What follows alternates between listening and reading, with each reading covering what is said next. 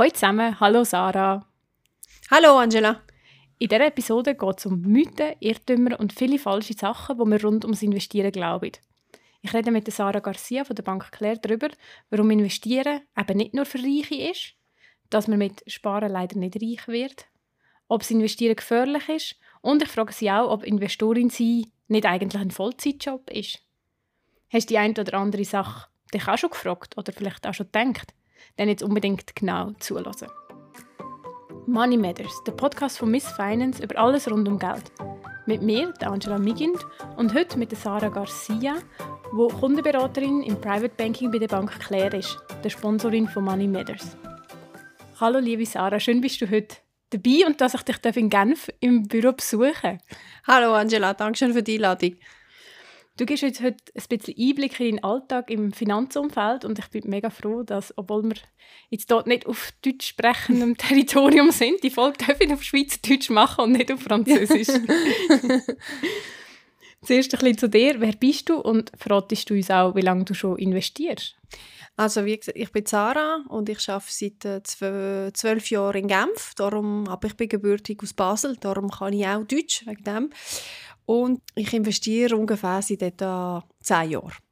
Sehr schön. Du hast vorhin gerade nachrechnen, gell, als ich es dir gesagt habe, genau, dass ich das genau. ja, aber wir gehen heute ein bisschen diesen Mythen und Irrtümern nach, die sich hartnäckig halten in den Köpfen der Leute. Und ich muss ehrlich sagen, ein paar davon habe ich auch geglaubt. Und wir fangen an mit «Investieren ist nur für Reiche». Und jetzt habe ich mich ein bisschen gefragt, jetzt, wo ich mehr weiß, ist das ein Mythos aus der Vergangenheit? Also ich würde schon sagen, es ist ein Mythos von der Vergangenheit. Äh, irgendwann muss man ja anfangen und man sagt immer, ja, je früher man anfängt, desto besser. Und wir haben nicht alle sofort sehr grosse Beträge zur Verfügung. 5% Gewinn sind 5%, ob es jetzt 500 Franken sind oder 5000. Für den Grossanleger, es ist natürlich, alles ist relativ. Wenn man mit kleinen Beträgen anfängt und auch ein schlechtes Jahr hat, dann ist es auch verkraftbarer, als wenn man sofort mit grossen Beträgen dabei ist. Der Bankler hat hier natürlich eine super Lösung gefunden und hat eine Anlagelösung kreiert, die für grosse und kleine Investoren geeignet ist. Und wenn ich klein sage, dann meine ich das auch, denn man kann schon ab, äh, ab 1 Franken investieren. Also kleiner geht es fast nicht. Das stimmt, ja. ich habe noch eine Studie nachgeschaut die ist von Moneyland aus dem 2022 und dort wird gesagt, dass weniger als ein Drittel der Schweizer und sogar nur etwa jede fünfte Schweizerin in Aktien, ETFs oder Fonds investiert. Also der Mythos hält sich dann gleich hartnäckig, dass das nicht etwas für alle ist. Und jetzt ist die große Frage für mich, lohnt es sich denn auch mit kleinen Beträgen? Läppert sich denn da einfach etwas zusammen? Ja, es lohnt sich auf jeden Fall. Man muss halt auch auf die Gebühren äh, schauen. Äh, was sind akzeptable Gebühren? Es kommt immer darauf an, was man für eine Beratung braucht. Wenn man eine aktive oder, äh, oder eine passive Beratung braucht, also wie ich sage, wenn man professionelle Beratung bekommt und mehrmals pro Jahr Kontakt mit dem Kunden beraten will, dann muss man schon mit 1 bis 1,5 Prozent rechnen. Wenn man in ETFs investiert, also in ein Produkt, das einander kopiert, dann soll das nicht mehr als 0,6 Prozent sein. Mhm. Wir haben mega fest geschaut, dass wir Raum haben, der nicht so laut ist und jetzt hagelt so die Scheibe her. Ja. Alles Unvorhergesehene passiert bei diesen Podcastaufnahmen. es wird nie langweilig. Gut. Der nächste Mythos oder Irrtum, und ich auch das Gefühl habe, das ist so etwas, was ich auch probiert habe und wo glaube einfach nicht geht, ist das mit dem «Ich spare mich reich». Ich spare einfach so fest, dass das irgendwann längert. Und man hört aber jetzt im Moment von allen Seiten, das Geld verliert an Wert wegen der Inflation und eigentlich ist Sparkonto in dem Fall keine Option mehr. Also höre ich jetzt einfach auf Sparen oder wie geht das? Also Sparen ist wichtig und es ist auch notwendig. Goldregel ist mindestens drei Monate Ausgabe auf der Seite haben, wenn man es regelmäßig Einkommen hat natürlich und damit man bei unerwarteten Ausgaben auch das nötige Geld auf der Seite hat. Seit Anfangsjahr gibt es auch wieder Zins auf den, Spar auf den Sparkontos, speziell bei der Bankler ist 1,3 Prozent, was sehr attraktiv ist, aber die Inflation deckt das noch nicht ab, das ist klar. Also was mache ich denn jetzt mit meinem Geld? Der Betrag, der über die drei Monate ist oder hat, kann, man der kann investiert werden, wenn man natürlich keine andere kurzfristige Ausgabe hat. Also wenn man in einem Jahr ein neues Auto kaufen will, dann sollte man diesen Betrag auf der Seite haben und nicht investieren, das ist, das ist klar. Mhm. wir haben es vorhin schon gehört, du investierst seit zehn Jahren. Jetzt ist meine eigentliche Frage da werde ich denn nicht schnell reich, wenn ich investiere? Bist denn du jetzt reich nach zehn Jahren? Nein, leider bin ich noch nicht reich. also, äh, man wird nicht über Nacht reich. Das ist, das ist, äh, das ist, das ist ein richtiges Mythos, was es gibt. Also, man wird nicht über Nacht reich. Auch Trader vom sogenannten Bitcoin sind nicht über Nacht reich geworden. Es gibt natürlich Lucky Punch, wie man das nennt, aber das ist halt eher selten. Sonst werden, sonst würden, wären, alle Mitarbe Bankmitarbeiter würden drei, vier Monate arbeiten und dann würden sie am Markt pfusen. Das ist ja. natürlich... du müsstest jetzt nicht mehr einen Podcast aufnehmen. Genau, genau. Also beim Investieren muss man wirklich immer langfristig denken und den Betrag, immer den Betrag benutzen, den man auch langfristig nicht braucht und im schlimmsten Fall auch darauf kann verzichten Und gleich gehe ich auch ein bisschen das Risiko ein, wenn ich investiere. Du hast eben vorhin schon erwähnt, es gibt Sachen, die vielleicht äh, sch angeblich schneller reich machen. Die kommen mit einem anderen Risiko. Also ich muss wie irgendwie ein Risiko und Rendite ins Verhältnis setzen, oder wie mache ich das? Auf jeden Fall. Also wir reden immer oft vom magischen Dreieck. Äh, es besteht aus Risiko, Rendite und Sicherheit.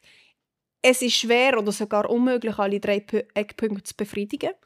Risiko und Rendite kann man gleichzeitig befriedigen, jedoch muss man kurzfristige, kurzfristig die Sicherheit auf die Seite lassen. Mhm. Je höher das eingegangene Risiko, desto höher die Rendite, aber auch desto höher der Anlagehorizont.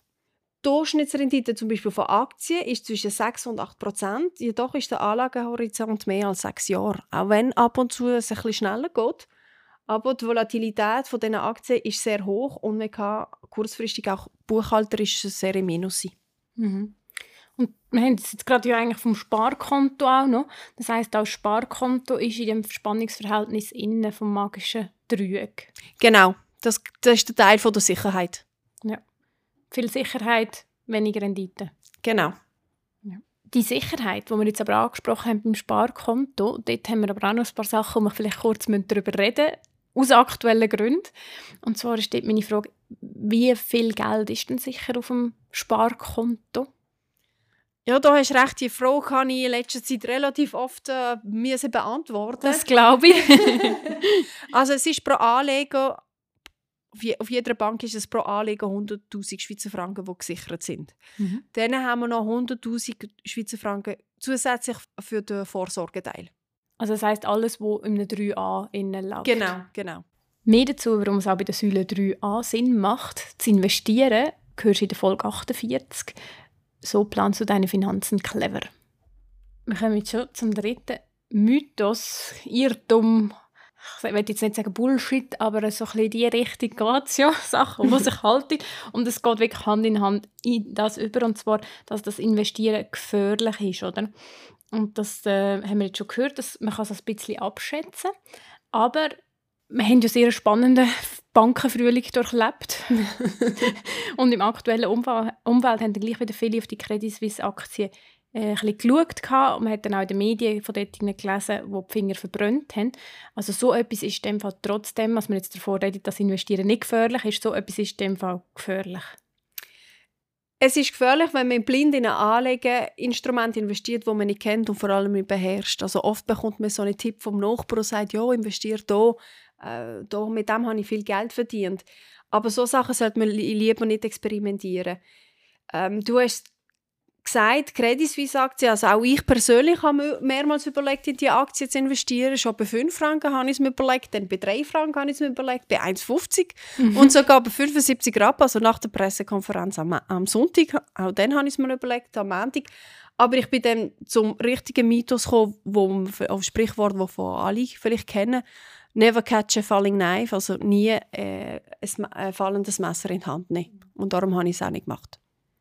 Und das Sprichwort besagt eigentlich, dass man ja manchmal ein eine Tendenz hat, nur weil es günstiger wird, dass man so ein bisschen den Kaufreiz hineinkommt und denkt, ich will jetzt gleich dabei sein, es sieht ja gerade günstig aus.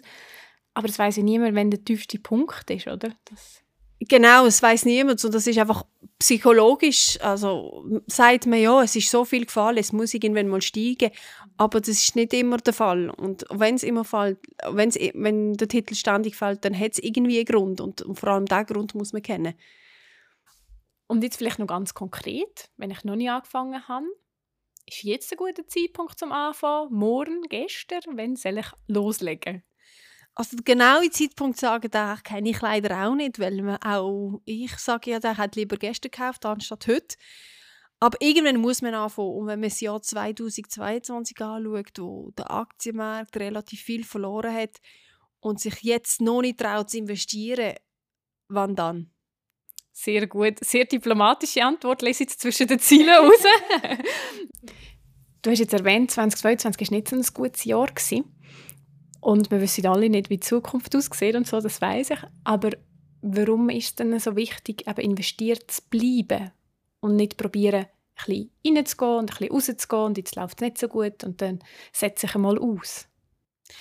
Also grundsätzlich finde ich, man muss Strategie, die man einmal entschieden hat, behalten. Aber natürlich kann man immer sagen, jetzt tue ich ein bisschen reduzieren und dann halt, wenn es ein schlechter geht, wieder ein bisschen aufstocken. Das Problem ist, wir sagen immer, ja, ich warte, bis der Markt sinkt, bis der Markt sinkt und dann warten wir und dann warten wir und dann warten wir und dann schlussendlich vergessen wir wieder aufzustocken.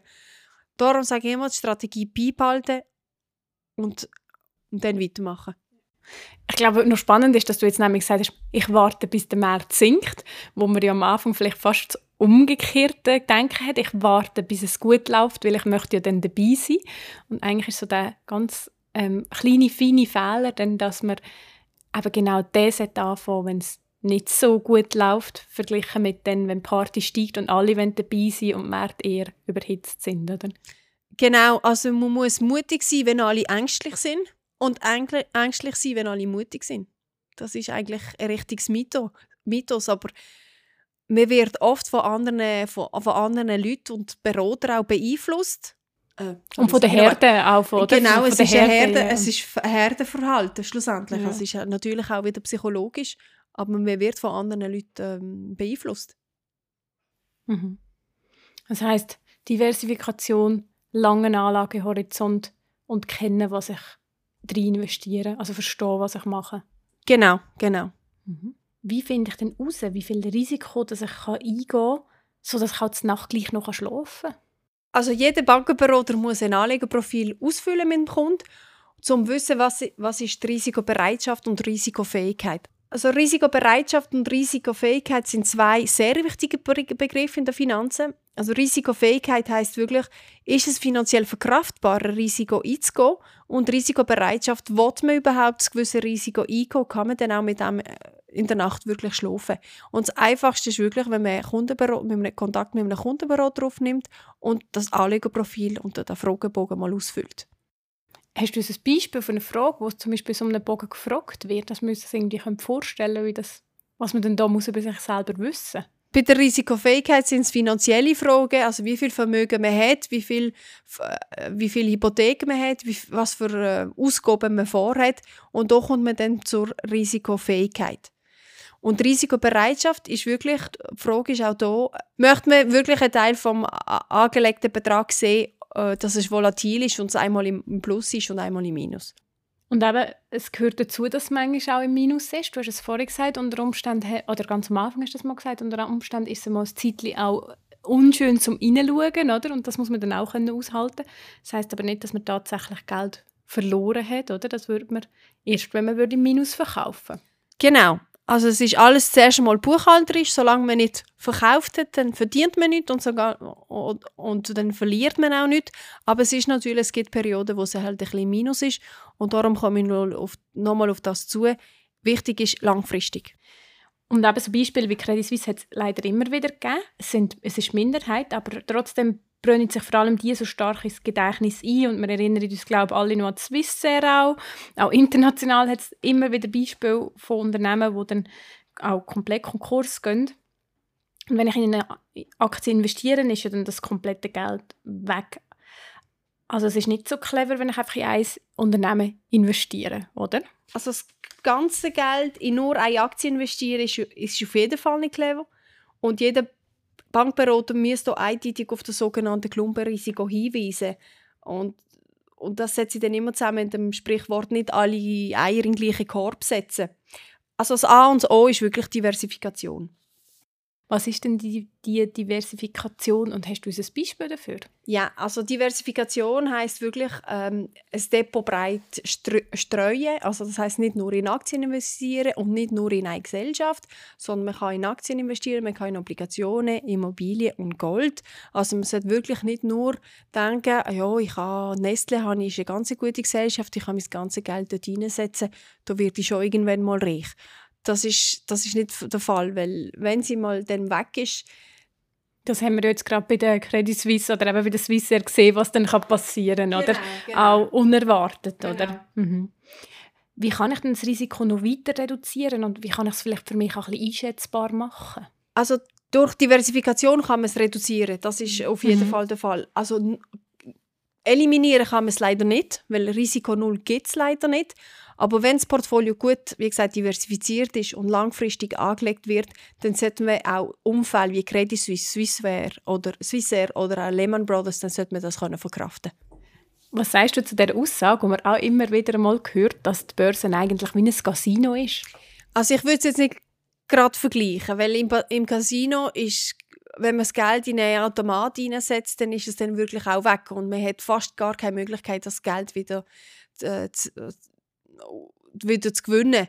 Äh, bin, wenn man investiert, dann investiert man in Gesellschaft, wenn man auch daran glaubt. Und das heißt, man wird, wenn man eine Aktie kauft, wird man auch Eigentümer von dieser Aktie. Von dem her gibt es natürlich immer eine Möglichkeit, dass die, dass die Aktie wieder auf, aufkommt. Und man hat auch etwas zu sagen, schlussendlich, wenn man Eigentümer ist. Was man beim Casino gar nicht, also man macht das Geld in den Automat und dann ist es dann weg. Das stimmt, ja. Das ist ja schon noch cool eigentlich, gerade auch in der Schweiz, dass man kann abstimmen kann, wenn man, ein, äh, wenn man an GV geht. Genau, Nebst genau. dem, dass es etwas zu essen gibt. Ja. ja, und jetzt ist gerade ja wieder die GV-Saison, wo man sagt, die Rentner und Rentnerinnen sind unterwegs. Richtig. ja. Es gibt dann auch einen Unterschied zwischen investieren und spekulieren, oder? Auf jeden Fall. Also wenn man investiert, dann glaubt man auch an die Gesellschaft. Man will an dieser Gesellschaft teilnehmen, weil sie entweder schon viel Erfolg hat oder man will teilnehmen, weil, weil, man, weil der Nachbar vielleicht äh, auch Geld verdient hat. Aber man glaubt schlussendlich in, die, in, die, in, in dieser Gesellschaft. Oft habe ich auch Kunden, die sagen, ich möchte in diese Gesellschaft investieren, weil ich glaube, was sie macht. Erstens ist es eine Schweizer Firma und man will auch nicht, und man will auch nicht nur investieren, sondern man will auch finanziell beihelfen.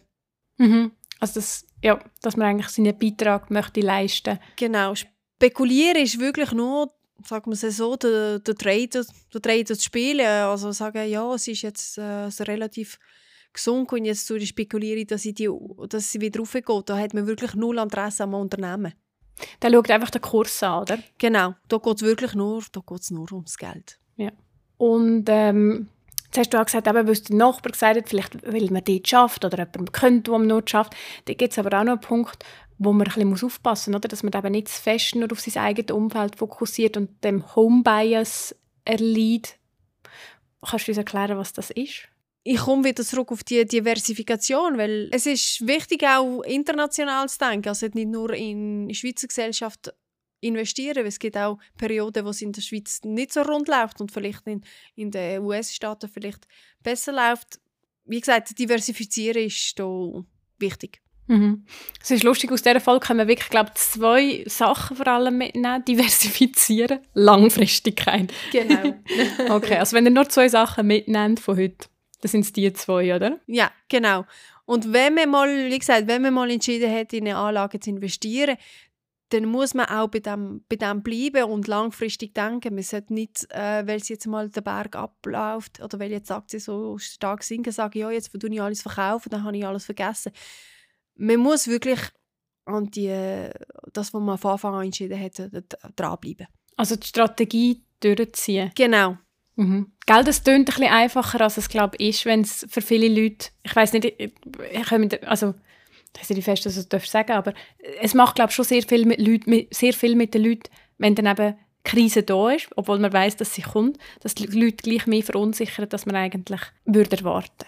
Es macht auf jeden Fall mit, es, spielt vor allem mit, auf jeden Fall mit Emotionen mit. Schlussendlich ist es unser Geld, es ist Geld, das wir gespart haben. Vielleicht haben sogar Leute investiert Vorsorgegelder. es ist, das macht emotion, spielt mit uns emotional auf jeden Fall mit. Die Leute, die schon länger dabei sind, die sind, die sind sich an Krise gewöhnt. Mhm.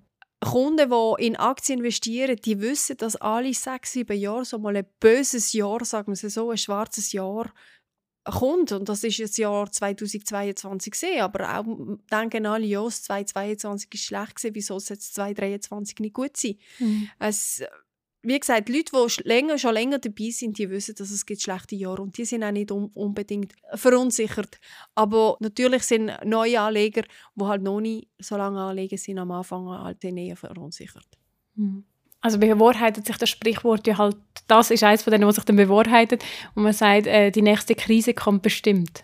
Ja, auf jeden Fall. Aber wie gesagt, ich komme äh, nochmal drauf auf Diversifikation und wenn es wirklich diversifiziert ist, dann soll es dann kommt noch, kann auch äh, ein Konkurs von einer Gesellschaft kann man auch das verkraften, wenn das Depot, wenn das Depot diversifiziert ist. Das ist sehr gut zu hören. wenn ich mich jetzt entschließe zu investieren, braucht es ja ein bisschen Zeit oder zumindest hat man das, das Gefühl, dass das dann noch mit ganz viel Recherchen und eben Verstehen und Wissen verbunden ist. Und dann ist ein Irrtum, wo man so ein bisschen hört, ist, Investorin sie ist quasi ein Vollzeitjob. Wie viel Zeit braucht es denn wirklich, würdest du sagen? Also es ist ein Vollzeitjob, jein. Wenn man den Trader spielen will, dann ist es auf jeden Fall ein, Voll ein Vollzeitjob. Mhm. Wenn man professionelle Hilfe akzeptiert, dann ist es, auf jeden, ist es kein Vollzeitjob. Ich betreue Kunden seit mehreren Jahren und für mich ist es ein Vollzeitjob, den ich auch gerne mache. Aber auch sogar wenn ich mich entschieden habe, eine Familie zu gründen, ist es für mich klar gewesen, dass ich weiter, weiterhin 100% arbeiten werde. Aber wenn man Anlagen, wie gesagt, wenn man professionelle Hilfe bekommt, dann ist das gar kein Vollzeitjob. Das heißt, du verwaltest ja dann eben in diesen, in diesen 100 nicht nur dein eigenes Depot, sondern ganz viele andere auch noch, oder? Genau. und wie oft kaufe und verkaufe ich dann meine Positionen? Es kommt immer darauf an, welche Positionen man meint. Man, wenn man in einen ETF oder in einen Fonds investiert, dann, dann macht Kauf und Verkauf, oft Kauf und Verkaufen gar keinen Sinn. Bei der Bank Leer erstellen wir immer so ein Körpersatellitdepot. Das heißt, wir investieren den grössten Teil in eine Anlagelösung. Dieser Teil wird dann auch von einem professionellen Team verwaltet und das nennt man dann auch den Körper. Und dann der kleinere Teil werden dann in Satelliten investiert und, die, und dieser Teil wird halt auch öfter gekauft und verkauft. Also kann ich gleich auch einen kleinen Anteil von meiner Lieblingsaktie oder von meinem Lieblingsunternehmen haben. Man sagt immer so ein bisschen klassischerweise die Louis Vuitton-Aktie anstatt, Louis anstatt der Louis Vuitton-Handtasche. Aber halt einfach nicht als alleinige Position im Depot, oder? Genau, genau. Man kann natürlich, man hat immer Positionen, die man gerne hat, die man behalten will, also sentimentale Positionen, die man behalten Das ist auch erlaubt, auf jeden Fall. Einfach, wie gesagt, diversifizieren. Was sind denn für Sachen, wo man eben weniger Aufwand bereitet als andere? Also wenn man selber investieren will und alles alleine macht, dann ist es, wie gesagt, dann ist es ein Vollzeitjob und man muss halt auch viel lesen. Vor allem, wenn man in spezielle Gesellschaften investiert, dann muss man oft Bilanz anschauen, dann muss man wissen, wieso der Titel heute sinkt, wieso der Titel heute steigt und wieso sollte er vor allem in Zukunft steigen. Und das muss man halt auch jeden Tag verfolgen. Also das heißt nicht, dass man nicht in die Ferien gehen darf während zwei Wochen, das ist nicht der Fall. Aber man muss natürlich immer dahinter sein. Und es ist wichtig und auch Kunden verlangen von uns, dass wir up-to-date sind heutzutage. Da gerade noch eine kleine Randnotizenfrage. Wo informierst du dich denn gerne über so Sachen? Also wir haben intern bekommen wir sehr, viel, sehr viele Informationen, aber mache vielleicht Werbung für andere. Äh, meine absolute Lieblingszeitung ist Finanz und Wirtschaft. Aber die kommt auch, wie gesagt, die kommt zweimal pro Woche raus. Und dann hat man gute, eine gute Stunde, eineinhalb Stunden, um das alles zu lesen und nicht alles im Detail. Ja. Danke für den Einblick, sehr spannend. und könntest du uns noch erklären, was denn der Sparplan ist, wo man immer mehr dafür, davon hört und wie der funktioniert? Jawohl, ein Sparplan ist, ist wenn man regelmäßig in einen individuellen gewissen Betrag in ein Sparkonto zahlt und dieser Betrag wird dann automatisch investiert, gemäß Anlegerprofil, gemäß Risikobereitschaft etc. Der Vorteil ist, dass man verschiedene Einkaufspreise hat und somit je nach Börsenverlauf tiefere oder höhere Preise kauft. Aber der Vorteil ist, dass man, wie gesagt, regelmäßig investiert. Auch wenn es nur kleinere Beträge sind, auch wenn es nur 100 Franken pro Monat sind, geht es schnell. Es geht relativ schnell und man kommt schnell zu einem größeren Betrag. Und auch mit wenig Aufwand, oder? Wenn wir jetzt bei dem Genau. Thema sind, ja. Genau. Und ich muss immer sagen, im Sparplan finde ich so cool, weil man freut sich in beiden Fällen. Wenn die Börse gut läuft, freut man sich, weil ja das Depot im Plus ist. Und wenn die Börse schlecht läuft, freut man sich, weil man mehr Anteil bekommt, oder? Fürs Genau, genau. Mega spannend. Äh, danke für eben, da- dass Sie Einblick in, wie das Profis machen. Und zum Abschluss möchte ich wirklich auch noch drei persönliche Don'ts von dir, also Sachen, die wir jetzt ja nicht machen mit unseren Finanzen, die du uns aus dem Weg gibst. Das erste ist wirklich kein Geld investieren, das man kurzfristig braucht. Also wenn man es- ein Auto, wie gesagt, ich habe es vorher genannt, ein Auto will kaufen oder vorhat in zwei, drei Jahren ein Haus will kaufen, dann sollte man das Geld wieder wirklich auf der Seite lassen. Das ist sicher mal das Erste. Nicht in Sachen, wo investieren, wo man nicht kennt und nicht beherrscht. Das ist, holt man es lieber noch mal äh, Hilfe, fragt man jemanden, ob, ob er das kennt, aber nicht einfach so aus dem Kopf raus etwas äh, in eine Anlage investieren. Und das dritte ist, das habe ich auch schon erwähnt, ein bisschen, ist «Never catch a falling knife». Also wenn eine Aktie wirklich sinkt, dann muss man wissen, wieso die sinkt und was sind vor allem Grund, Gründe, dass sie wieder steigt. Ich finde mega gut, ich kommt auch wieder ins Spiel, was du gesagt hast. Ich muss ja dann aber auch die Bilanz von dem Unternehmen anschauen. Ich muss mich über sein Unternehmen informieren und ich muss verstehen und nicht einfach kaufen, weil es quasi gerade Aktion ist und der Preis gefallen ist, weil das heisst ja nicht, dass es ein guter Kauf ist. Genau, Jetzt, ja. genau, genau. Gut, gibt es auch drei Sachen, die man deiner Meinung nach unbedingt machen also unsere Must-Dos. Also wenn man investieren will, dann sind es wirklich das Erste, was man machen muss, möglichst früh ein Anlegerprofil erstellen und zu wissen, was für ein Anlegertyp überhaupt man ist. Dann als zweites kann man einen Sparplan erstellen und als drittes würde ich natürlich sagen, ein Konto bei der Bank Lehr eröffnen. Sehr gut. Ja, also, ähm, dazu kann ich gerade noch sagen, wenn jemand eine Frage hat an Sarah, findet man ihre Kontaktangaben in der Podcast-Beschreibung. Und ja, danke vielmals, bist du dabei gewesen und hast uns deine persönlichen Tipps mit uns geteilt, liebe Sarah. Bitte, bitte, gern geschehen. Danke dir am anderen Ende fürs Zuhören. Nächste Woche reden wir mit einer Frau über ihre Finanzen nach einer Scheidung. Bis dann, tschüss zusammen.